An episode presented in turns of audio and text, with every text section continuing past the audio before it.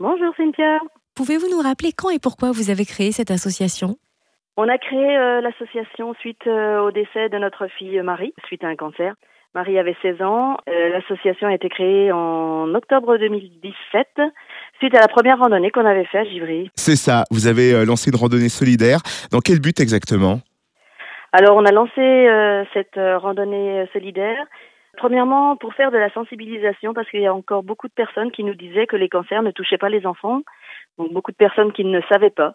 Donc euh, on a voulu faire ça pour euh, pour dire aux gens ben cette foutue maladie touche aussi les enfants et aussi dire aux gens que euh, au niveau de la recherche euh, sur les cancers pédiatriques euh, il y avait très très très peu de moyens et donc nous on a fait cette euh, randonnée pour justement soutenir les chercheurs euh, qui euh, œuvrent euh, pour trouver des traitements sur les cancers pédiatriques.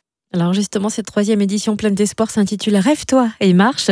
C'est ce dimanche Oui. 8 septembre à Givry. Où se fait le départ? Quels parcours sont proposés? Qui peut participer?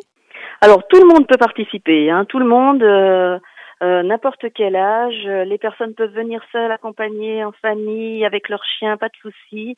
On a quatre parcours. Une 3 km accessible à tout le monde, une 6 km avec une chasse au trésor pour les enfants, une 12 km avec la ville de Russie et euh, une 20 km pour euh, les marcheurs aguerris.